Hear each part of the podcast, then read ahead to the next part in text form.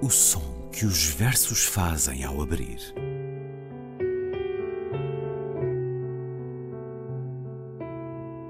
Se leio um livro e ele torna o meu corpo tão frio que fogo nenhum o pode aquecer, sei que isso é poesia. Emily Dickinson. Com Ana Luísa Amaral e Luís Caetano.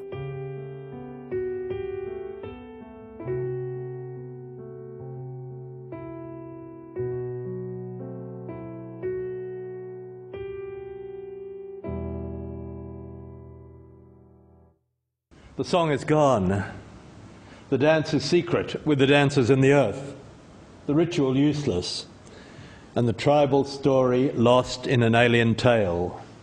Only the grass stands up to mark the dancing ring, the apple gums, posture, and mime a past corroboree. Murmur a broken chant. The hunter is gone. The spear is splintered underground. The painted bodies a dream the world breathed, sleeping, and forgot. The nomad feet are still. Only the rider's heart halts at a sightless shadow, an unsaid word that fastens in the blood of the ancient curse, the fear as old as Cain. Foi-se a canção. A dança tornou-se secreta com os que dançavam na terra. O ritual ficou inútil. A história tribal perdeu-se numa lenda alheia e estrangeira. Só a erva resta e se ergue para marcar o anel da dança. Os eucaliptos posam e imitam o passado corrobore, murmuram um cântico quebrado. Foi-se o caçador. A lança jaz sob o solo partida. Os corpos pintados são um sonho que o mundo respirou dormindo e esqueceu. Os pés nómadas estão agora imóveis. Só o coração do cavaleiro se detém perante uma sombra cega, uma palavra por dizer, presa no sangue da maldição antiga. O medo, tão velho quanto Caim. O Círculo de Bora, poema de Judith Wright australiana que nasceu na Nova Gales do Sul em 31 de maio de 1915, morreu em Canberra a 26 de junho de 2000. Poema que escutámos primeiro na leitura do também poeta australiano Chris Wallace Crabb, depois na tradução e leitura de Ana Luísa Amaral. Olá, Ana. Olá. Hoje vamos conversar sobre alguém que nos dá a Austrália viva nos seus poemas. Judith Wright, esta poetisa, ativista pelos direitos dos aborígenes, das terras dos aborígenes, também pelo ambiente, por exemplo, uma grande luta nos últimos anos pela grande barreira de corais, nos últimos anos de vida. A maior parte de nós não é particularmente conhecedora da literatura australiana. Há romancistas mais próximos, Peter Carey, por exemplo, ou Patrick White, que quase ninguém conhece, mas que foi Nobel da Literatura em 1973. Dele aí, Primator, publicou há pouco tempo o romance Voss. Claro, há Colin McCullough também. Mas da poesia australiana, bom, eis uma bela viagem até porque há de facto esta questão da afirmação do território, a afirmação da cultura australiana no resto do mundo. Numa gravação de Judith Wright, creio que dos anos 70, ela reflete precisamente sobre essa dificuldade da Austrália ser um território longínquo e desconhecido em termos culturais para uh, muita gente no resto do mundo. Claro que a língua inglesa dá muito jeito uh, para vencer essa distância. Judith Wright publicou a primeira vez em 46, apaixonou-se por um homem 24 anos mais velho, um romancista e filósofo, e foram muito felizes durante quatro anos, e isto é importante porque ele apoiou-a muito. Ele morreu, passados esses quatro anos. Manteve depois uma relação discreta de 25 anos com um economista que partilhou as causas do ativismo com ela. Enfim, um pouco da vida pessoal também para conhecermos melhor esta mulher que começou a perder a audição aos 20 e poucos anos e uh, a surdez total chegou já perto dos 80. É uma poesia, Ana, do simbólico, muito ligada à terra e à paisagem australiana, à dimensão espiritual daquele país, daquele continente, e isso sente-se muito neste poema, creio. Isso sente-se muito neste poema, exatamente. Sobretudo essa dimensão de que o Luís fala, a dimensão espiritual e a acusação também, não é? Naturalmente, do, do que foi a, a, a, quase extinção, digamos assim, da, das culturas aborígenes, dos hum. povos aborígenes, não é?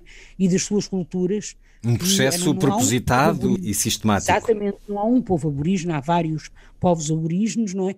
E realmente o Círculo de Bora, portanto, é uma cerimónia de iniciação do povo aborígene de, de, do leste da Austrália e a palavra Bora refere-se também ao local onde essa iniciação eh, por assim dizer, tem lugar. E é um local onde, por exemplo, como é costume, não é? Os, os adolescentes, eh, ou os jovens, melhor dizendo, os meninos, não é? Quando atingem a puberdade, portanto, fazem a sua cerimónia de iniciação.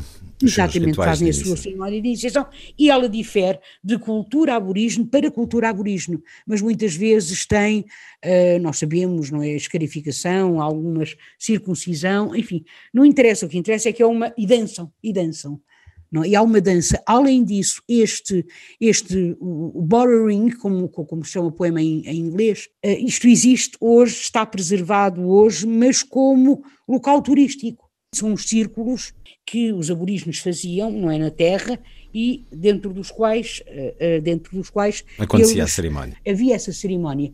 Mas o que é curioso, de facto, é como a sobrevivência destes lugares é muito recente, não é? Quer dizer, apesar de tudo, como nós sabemos, o passado aborígene foi uh, uh, muito. É sempre assim, infelizmente, não é? Portanto, com as colonizações, o passado aborígene foi de facto muito esquecido uh, e o passado aborígene foi, sobretudo, apagado. Houve uma tentativa de apagamento desse passado. Este poema é um poema fortíssimo, eu acho que é um poema muito bonito. Foi a canção, ou seja, esta forma de iniciar o poema, The Song Is Gone a, canção partiu, se quiser, não é? A canção, a música, tudo aquilo que fazia parte desta cerimónia desaparece, a dança. E, e, e é bonito esta ideia do uh, tornou-se secreta, tal, tal, como com aqueles, não é para aqueles que dançavam na terra, mas é com aqueles que dançavam na terra.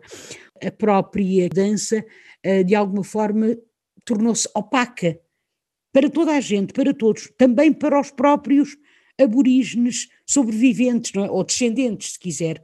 O ritual tornou-se inútil e agora isto é muito belo porque a história tribal perdeu-se numa lenda alheia e estrangeira. Em inglês é só alien, não é? Que pode quer dizer estranha, mas também é alheia, também é estrangeira. É Eu optei aqui por dois, por, dois, por dois adjetivos, não é? Portanto, o estrangeiro, por um lado, por causa do colonizador, naturalmente, e o alheio, porque o alheio quer dizer o que é que há que ligue por assim dizer, os povos aborígenes àqueles que os invadiram, que é de facto o fenómeno da aculturação que aqui se nota. Depois, os eucaliptos posam, portanto, e imitam o passado corrobori. E este corrobori ou corroborre é um encontro cerimonial dos aborígenes australianos e foi uma palavra, de resto, cunhada pelos colonizadores europeus da Austrália, por causa de uma palavra aborígene que é cariberi, eu não sei se estou a ler bem, é, é naturalmente, e no, num corribori ou corribori, os aborígenes eh, interagem com o tempo do sonho, com aquilo que eles chamam o tempo do sonho através da dança, da música, do vestuário, e muitas cerimónias celebram uh, uh, uh, esses eventos que têm a ver com o sonho, com a fantasia, a capacidade de unir céu e terra. E depois a seguir, repare, murmuram um cântico quebrado. Ou seja, em vez de gente, o que existe são os eucaliptos, não é? Este tipo de eucaliptos. Foi-se o caçador a lança já sobre o solo, partida, não é? Portanto, enterrada no solo, partida, se calhar até enterrada no solo, não é pior.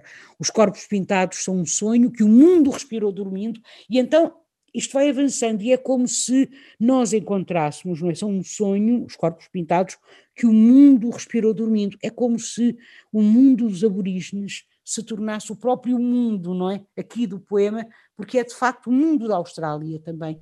E então o mundo respirou isto, a dormir, ou seja, respirou num sonho, tal como o passado corrobori, não é? E esqueceu.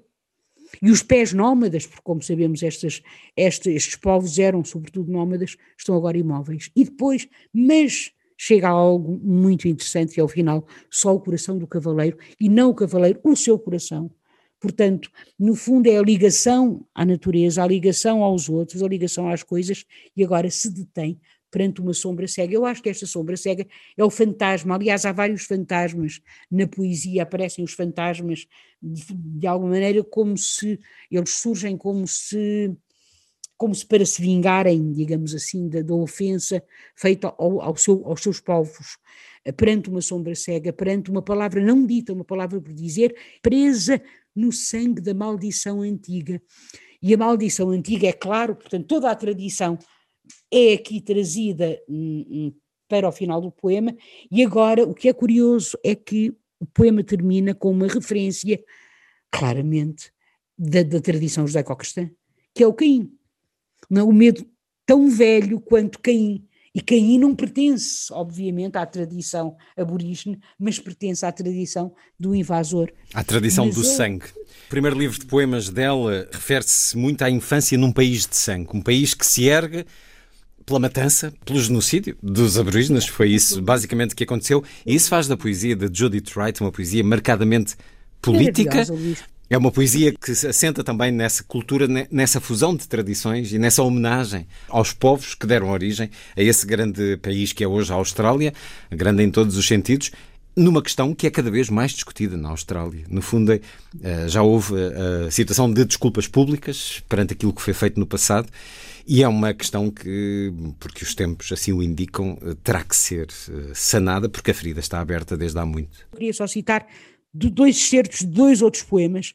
Um poema muito que se chama justamente Austrália, um poema de 1970, em que ela escreve: Louvo a seca que devasta, o pó que voa, o riacho que seca, o animal furioso, esses que nos combatem, que sejamos arruinados pela coisa que matamos.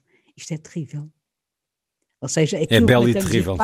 é muito belo, belo e terrível. É claro, não é só, não são só, aqui não se fala sequer em pessoas, não é em gente, mas é como se fosse gente também, não é? Porque realmente, Luís, nós pertencemos a tudo nós fazemos parte de tudo, não é? E tudo somos nós, não é? Portanto, não há assim fronteiras tão grandes entre nós e aquilo que nos rodeia. E finalmente, ainda, muito, só muito para terminar, Luís, eu queria só dizer uma curiosidade: é que com 85 anos, mesmo, mesmo antes de morrer, uh, Judith Wright participa num, numa marcha em Canberra para a reconciliação com os povos aborígenes, portanto... Entre aborígenes e australianos não indígenas.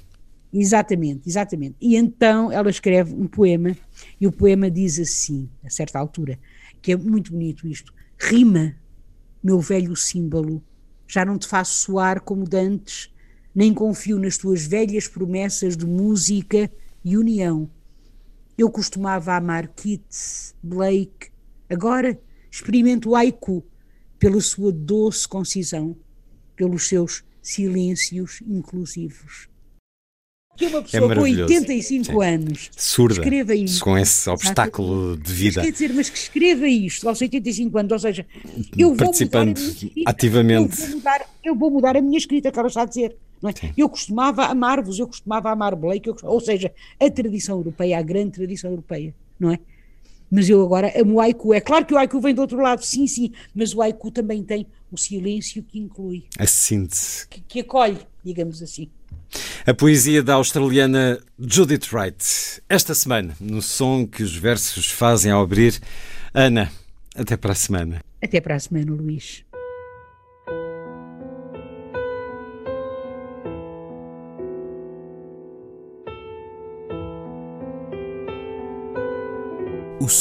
Que os versos fazem ao abrir.